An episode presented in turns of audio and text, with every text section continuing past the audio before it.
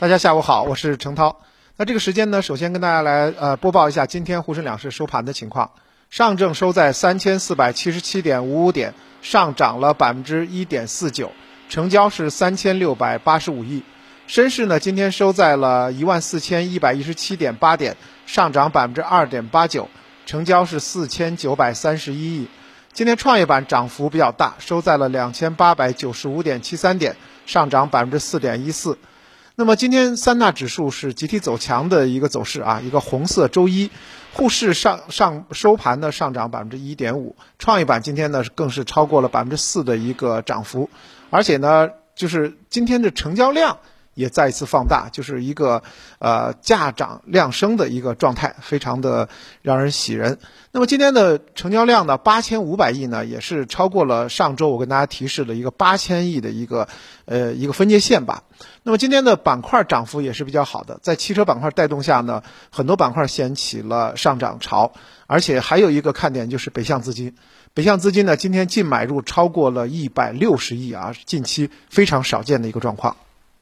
再来看消息面，在周末的时候呢，中国证监会修改发布了科创属性评价指引试行，上交所呢也同步修订发行了科创板企业上市公司的呃申报及推荐暂行规定。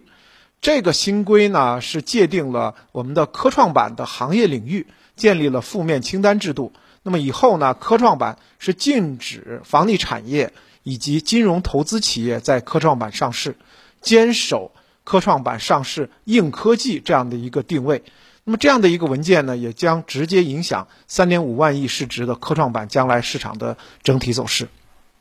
另外呢，最近一段时间呢，还是一个数据发布的高峰期。截止到四月十八日呢，共有一千八百五十六家 A 股上市公司披露了他们去年的年报。这些披露年报的公司呢，整体还是保持了比较高的业绩增速。其中呢，有一千两百二十八家公司报告，二零二零年期间呢，营业收入同比是增长的，也就是说，增长的公司占了百分之六十六点一六。从行业来看呢，采掘业、纺织服装、家电、钢铁、化工行业这些业绩呢，超预期的公司是比较多的。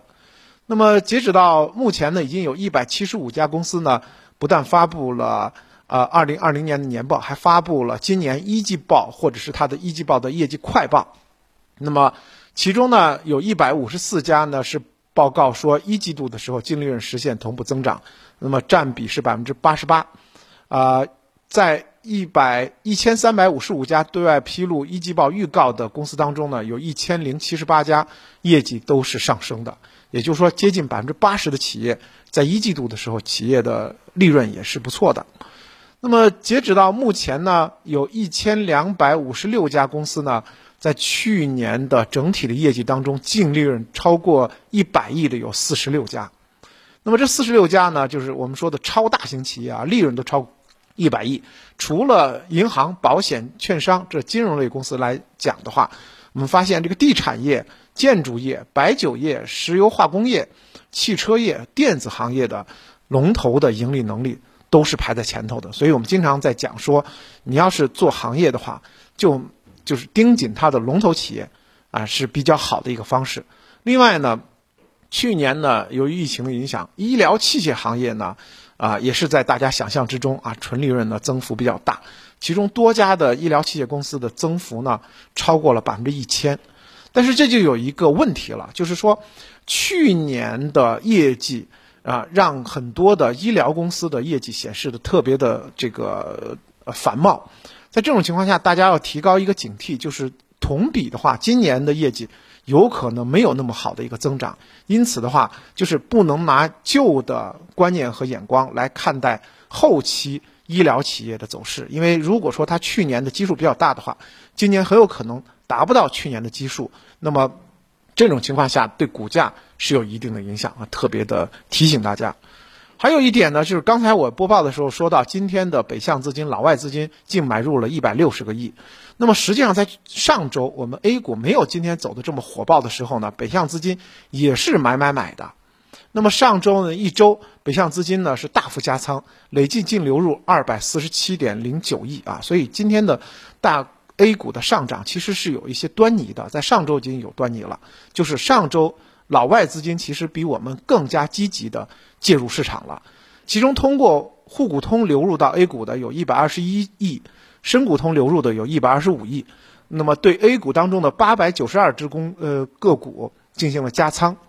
这就是啊去在上周，其实老外资金呢动作已经开始出来了。那么今天我们 A 股的上涨呢，首先还是要归功于没有在 A 股上市的呃一家公司华华为，就是华为并没有在 A 股上市，但华为对今天 A 股贡献特别大。这话怎么理解呢？在刚刚过去的周末呢，很多科技迷也好，还有我们的一些财经人士也好，他们的微信、微博啊，华为的第一车啊刷屏了。那华为一直宣称说是我们不制造汽车。但是呢，华为技术的汽车已经到来了。在四月十七日呢，北汽新能源旗下的一个高端品牌叫极狐，就联合了华为，发布了极狐阿尔法 S 华为 H，呃，就是这个自动版。这是华为的技术的第一台车，啊，那么也是首款在国内搭载华为激光雷达方案的智能电动车。我也是巴巴的看着它的视频，看了七分钟。也是非常的震惊，就是华为轮值董事长这个徐志军就表示说，华为的自动驾驶技术已经可以在市区内啊复杂路况做到一千公里无干预的自动驾驶，真的要点赞。所以我认认真看他们发布的那七分钟的视频，就是在很复杂的市区路段进行无人驾驶啊，真的是很强。那么受到这样的一个消息的影响，以及大家讨论的结果，今天呢一开盘，像长安汽车、小康股份、东风汽车就纷纷的出现了涨停，而长安汽车的市值已经接近一千亿了。那么华为造车这样的一个消息，还引爆了相关的像新能源板块、电子板块、有色半导体板块也是纷纷大涨。我们回顾整个这个智能汽车的这样的一个研发的过程。华为呢，在二零一四年就已经成成立了车联网试呃实验室，致力于汽车的智能化、互联网化、电动化、共享化。那么啊，提出一个端、管、云这样的一个管理的体系。那么到了今年呢，这技术呢突飞猛进。那么分析师也呃纷纷表示啊，这一周末很多的券商分析师都没有休息，在认真的研究华为汽车、华为智能驾驶对于整个的经济的啊，包括汽车业的这个影响。他们认为呢，这次的行情有三个不同。第一个不同呢是说，软件将取代硬件来定义汽车。之前我们大家在讲说硬件啊，就是电池、驾驶框架等等，现在的软件的。关注啊，智能软件的 AI 的关注成为行业的共识。第二呢，就是用户版的 L 三级的功能。我们说这个自动驾驶啊，分了好几个级，L 三级功能快速提升，会带来单车价值量的上升啊。我们看到了这个呃，极狐已经公布了自己的价格，三十八万，三十八点八九万。那么当然，它中间的含量不仅仅是它那一些机械的壳啊等等，而是说软件的含量，或者说它的这个智能部分的含量。还有呢，就是再往后走的话，AI 芯片啊，智能人工智能芯片会成为未来汽车产业的基石。所以呢，也提醒大家，就是汽车 AI 芯片是我认为智能驾驶当中最核心的一个部分。当然了，除了芯片以外，像传感器，呃，也是非自自动驾驶的非常关键的这一个呃主流。那么传感器包括什么呢？就包括像。毫米波雷达、车载摄像头、超声波雷达，那么这样的一个市场呢，我们到二零二五年呢，整个市场规模应该就能达到差不多六百亿的这个水平。那现在从我们国内的上市公司的角度来讲的话，车载摄像头发展是比较成熟的。那么应该呢，车载摄像头我们称之为汽车之眼，啊，它的这个目前我们发展的水平，上市公司有一些像这个舜宇光学、联创电子。都已经在给头部企业在供货，那么 SIM 呃传感器在全世界的占有率都是很高的，未来呢继续会提高份额。另外呢，像超声波雷达，还有这个呃毫米波雷达，目前呢上市公司呃也是有很多。那么在包括倒车雷达以及自动泊车系统当中呢，应用都非常的广泛。因此的话，实际上我们 A 股当中的自动驾驶产业链还是蛮长的。当然了，我们说不是说这个华为呃造车或者华为智能汽车啊一上市，